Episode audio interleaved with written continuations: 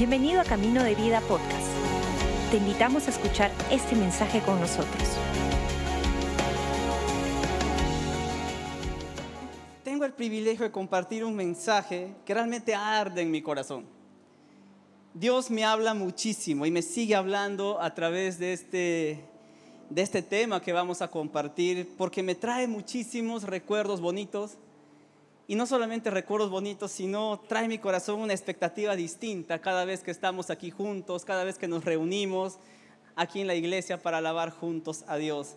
Así que si tienen Biblia, hoy vamos a ir por bastantes versículos, afila tu dedo, si estás con tu celular, sácale punta.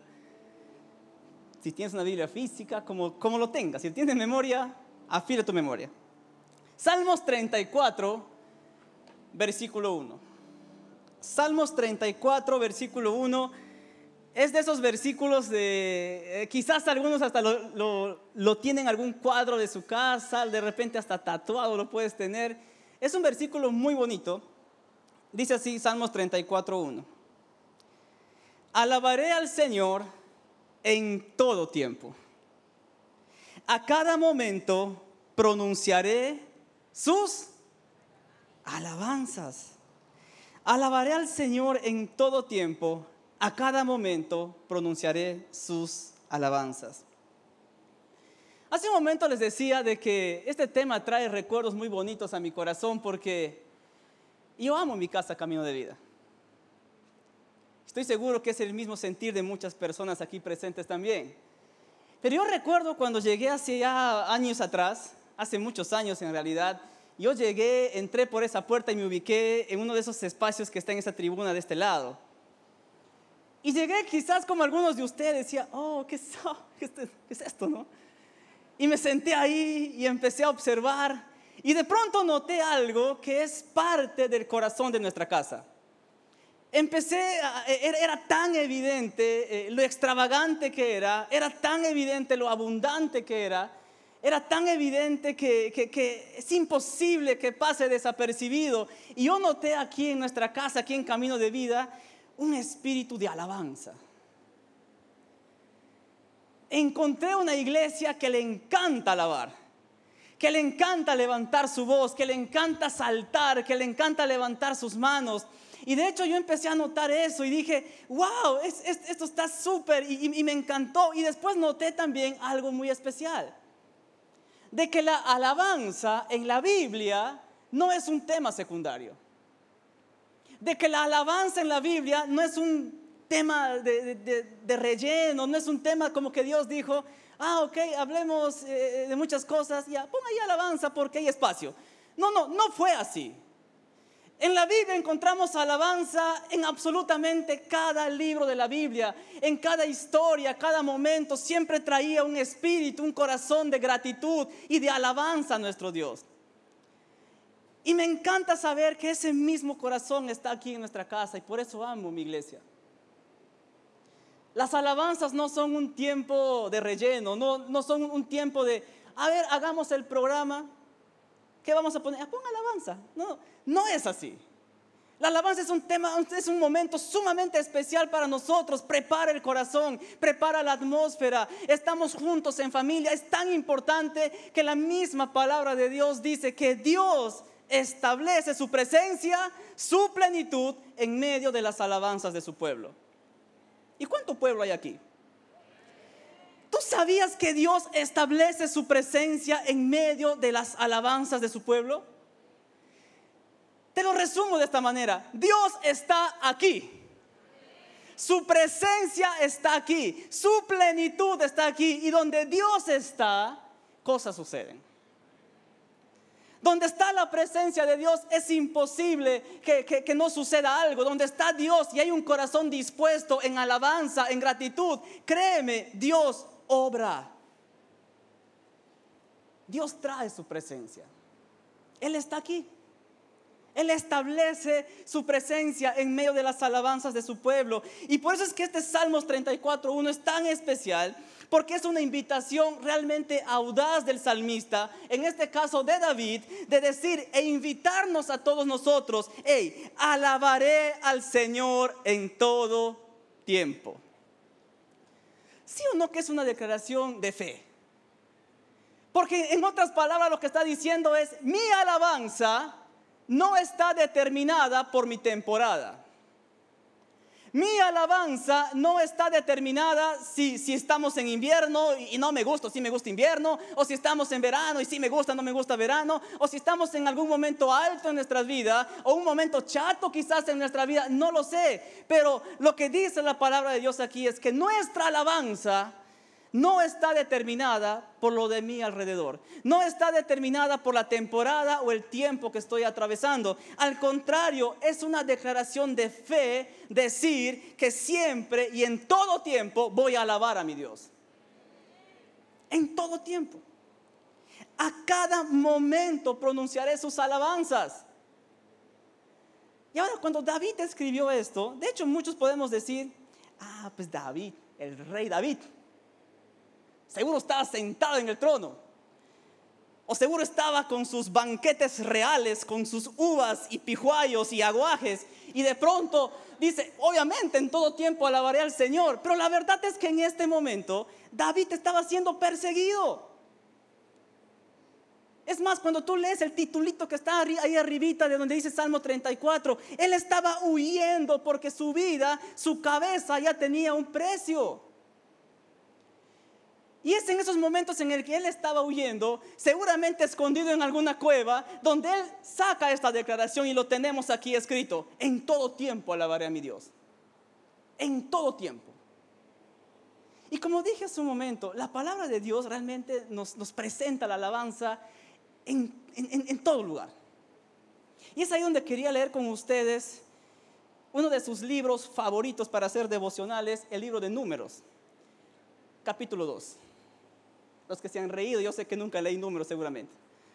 Pero es un libro fascinante el libro de números.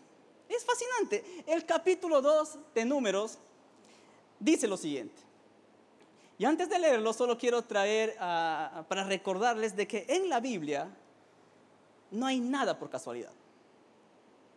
No hay absolutamente nada así que cayó por caer. O sea, Dios realmente dio su palabra de una manera perfecta. Entonces, cada detalle en la Biblia es un detalle que realmente cuenta. Y números, números capítulo 2 dice lo siguiente. Entonces el Señor les dio las siguientes instrucciones a Moisés y Aarón. ¿Quién dio las instrucciones? Dios. ¿Y qué dijo Dios? Dice, cuando los israelitas armen el campamento, a cada tribu se le asignará su propio lugar. Las tribus acamparán bajo su propio estandarte a los cuatro costados y a cierta distancia del tabernáculo. Para quienes estuvieron la semana pasada, quizás estuviste en Noche CDB, Pastor Robert, nuestro pastor, puso una, compartió una imagen, un gráfico eh, aquí en las pantallas, donde se veía el tabernáculo, que era este templo que se armaba y se desarmaba mientras el pueblo de Dios caminaba en el desierto rumbo a la tierra prometida había un tabernáculo ahí y las tribus y el pueblo de Dios se distribuían alrededor del tabernáculo.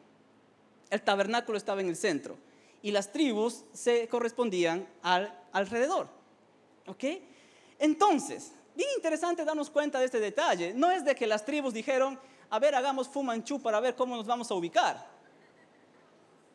A ver, este Moisés, tú ser el juez justo aquí en el Yankenpon para ver quién va a estar para acá, para acá. No, no, no. Dios determinó cómo deberían estar distribuidos. Y eso es lo que está diciendo aquí. Dios dio estas instrucciones y dice, las divisiones de Judá, Isaacar y Zabulón acamparán hacia la salida del sol, es decir, al este, al costado oriental del tabernáculo. Ponga ahí una pausa para respirar. Porque a veces cuando leemos estas historias en la Biblia decimos, ah, sí, qué interesante. Next, seguimos. Allá lo pusieron, gracias equipo de producción.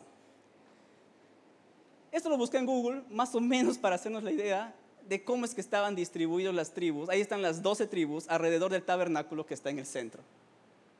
Dios había dicho, había dado la instrucción que hacia donde sale el sol, es decir, hacia el este, ahí como pueden ver hay una pequeña no, se puede decir brújula, pero es donde nos indica los puntos cardinales, hacia el este, hacia donde sale el sol, dice la palabra de Dios que Judá iba a estar junto con Isaacar y junto con Zabulón, Judá a la cabeza.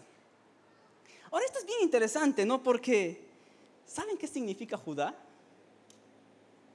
Judá significa el Señor sea alabado. Y me encanta esto porque el pueblo de Dios estaba caminando rumbo a la tierra prometida. Hace, hace poco nada más habían estado eh, eh, como esclavos en la tierra de Egipto y de pronto Dios empieza a formar en ellos, empieza a transformar sus corazones hacia una nueva cultura tenían tanto todavía Egipto dentro que Dios les dice, no, ellos tienen que aprender de qué se trata todo este caminar. Y me, me, parece tan hermoso saber de que nada está por casualidad. Y Dios lo que dijo fue, hacia donde sale el sol estará Judá, con su estandarte. Y Judá significa el Señor sea alabado. ¿Sabes qué trae mi recuerdo esto? Lo que dice la palabra de Dios. Desde que sale el sol hasta que se pone, sea alabado el nombre del Señor. Es decir, el pueblo de Dios cada vez que veía el amanecer de un nuevo día, miraba hacia allá, mira, allá está saliendo el sol. Ah, recuerda, el Señor se ha alabado.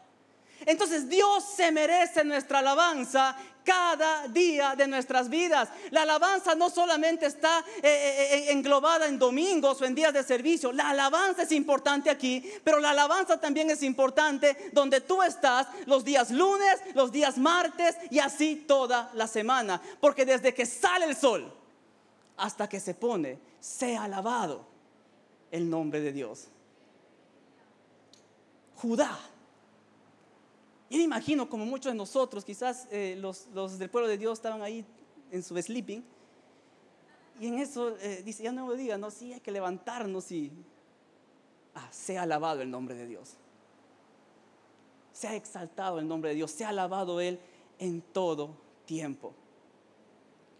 Y así podemos encontrar en la palabra de Dios tantas referencias y tanta enseñanza acerca de la, de la alabanza. Y hay una historia que quería leer con ustedes que está en Segunda de Crónicas capítulo 20. Tomen nota, por favor, Segunda de Crónicas capítulo 20. El, ejército del pueblo de Dios estaba sitiado y, eh, estaban a punto de entrar a una guerra con un ejército mucho más grande que ellos.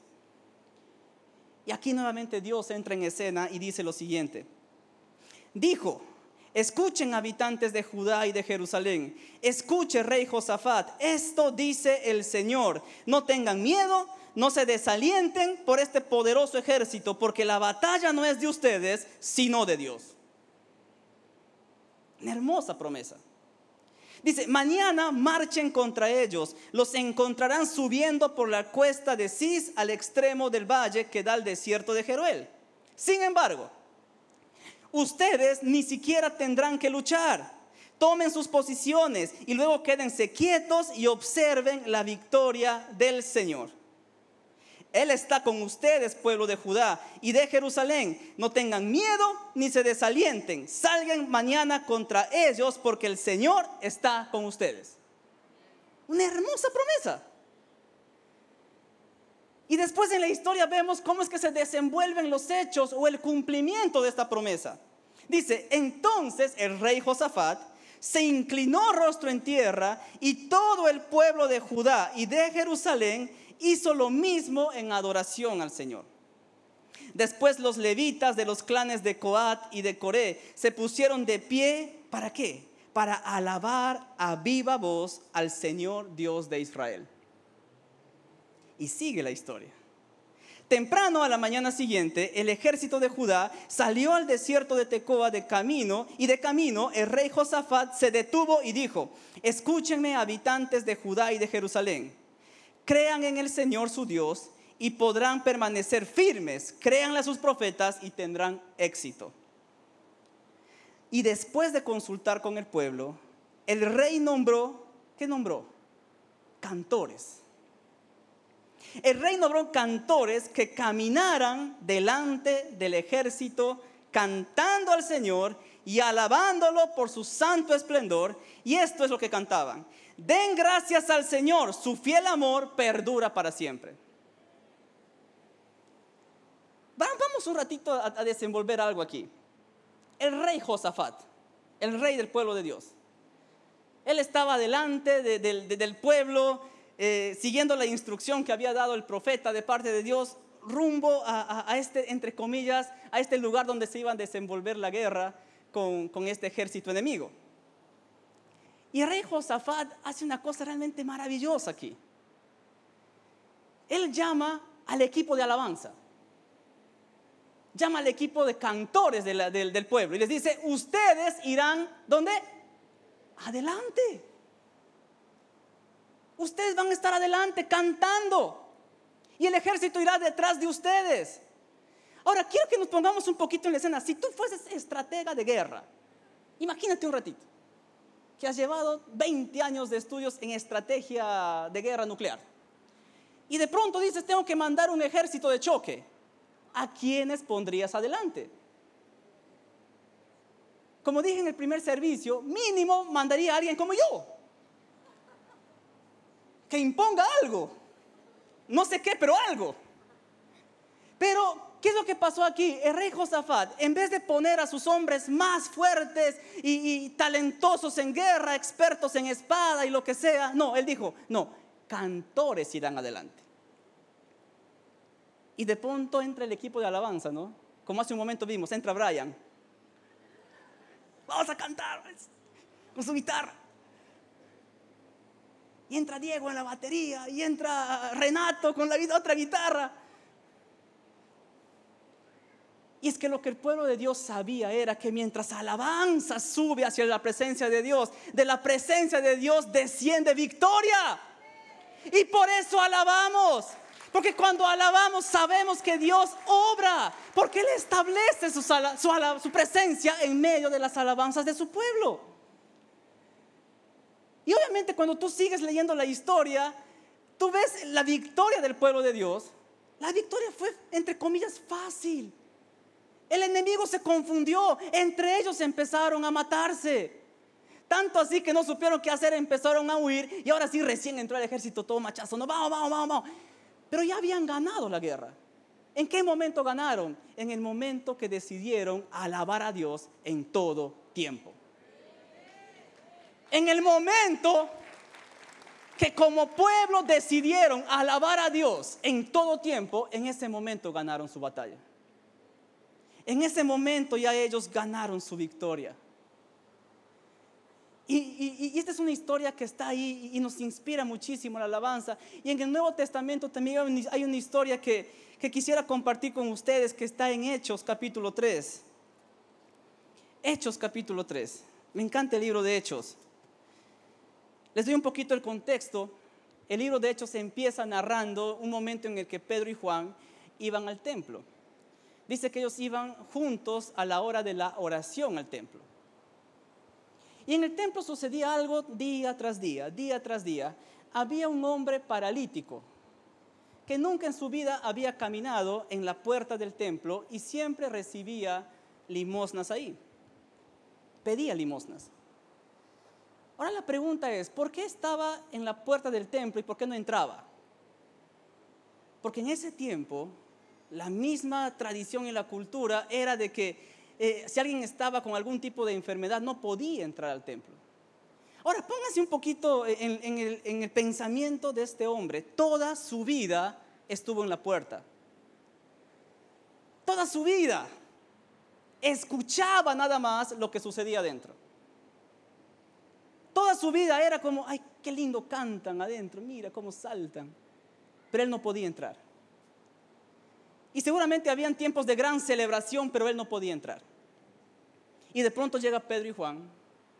Este paralítico hace lo que siempre hace, eh, levanta la mano y Pedro le dice, mira, no tengo plata, no tengo oro, mira mi bolsillo, pero lo que tengo te doy. En el nombre de Jesús, levántate y camina. Y este hombre saltó. Y versículo 8 dice, se levantó de un salto, se puso de pie y comenzó a caminar. Luego entró al templo con ellos, caminando, saltando y alabando a Dios. Me encanta esta partecita porque a veces nos, Perdemos el, sentido de esto. Imagínate, toda su vida quería entrar seguramente al templo y de pronto ya puede saltar, ya puede entrar y lo primero que hace es entrar saltando y alabando a Dios. ¿Sabes qué trae eso a mi corazón, familia? De que todos nosotros tenemos algo por qué alabar a Dios. Dios ha sanado, Dios ha restaurado. Y si eso fuese suficiente, no, mira, Dios nos pasó de muerte a vida. Suficiente motivo para alabarlo, para entrar por esas puertas diciendo, gracias Dios. Gracias por haber dado tu vida por mí. Gracias porque puedo levantar mis manos. Gracias porque puedo levantar mi voz. Tenemos el privilegio de entrar confiadamente ante el trono de la gracia de Dios. Confiadamente por lo que Jesús hizo en la cruz. Motivo más que grande para decir, Dios, mi vida te pertenece. Por eso te alabo. Y la Biblia nos da muchísimas formas de cómo podemos alabar a Dios. Y quiero leer algunas de ustedes, algunos con ustedes. Salmos 47.1. Salmos 47.1 nos enseña la palabra de Dios a alabarlo aplaudiendo y gritando. Lo voy a decir de nuevo. Salmos 47.1 nos dice, alaben a Dios aplaudiendo y gritando.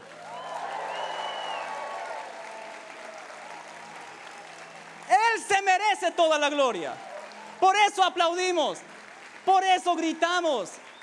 Me encanta porque la Biblia dice, en, otras traducciones dice, alábale con voz de júbilo. Y en el original lo que significa es que se levante un estruendo. Que nada cierre tu voz. Que nada te, que te, te. Ya que está de moda el Zoom. Tú alaba nomás. Alaba a Dios. Salmo 150 nos enseña a alabarle con instrumentos y con danza. Y de hecho cuando lees Salmo 150 te, te, mencionan instrumentos conocidísimos como el decacordio, los címbalos, las trompetas y los panderos. Si el salmista estaría en este tiempo diría, alábenlo con guitarra eléctrica alábenlo con baterías, con bajo, alábenlo con teclado. ¿Sabes por qué? Porque todos los instrumentos le pertenecen a Dios. Y por eso es que Salmo dice, alábenlo con instrumentos y con danza. Él se merece toda la alabanza. Salmos 9:11, con cánticos de alabanza. Salmos 98:4, canten alegres a Dios. Salmos 134:2, levanten sus manos en alabanza a Dios. La Biblia nos dice, qué hermoso es alabar juntos a Dios en casa. Y no tener que ser coreógrafos para movernos un poquito. Yo soy malísimo bailando y mi esposa que está ahí lo sabe. Ni la tahuampa me sale. ¿Cómo les digo todo? Pero qué lindo es, estar juntos y alabar a nuestro Dios. Quiero cerrar con esto. Hay una historia en la Biblia que, es, que está en Juan capítulo 4,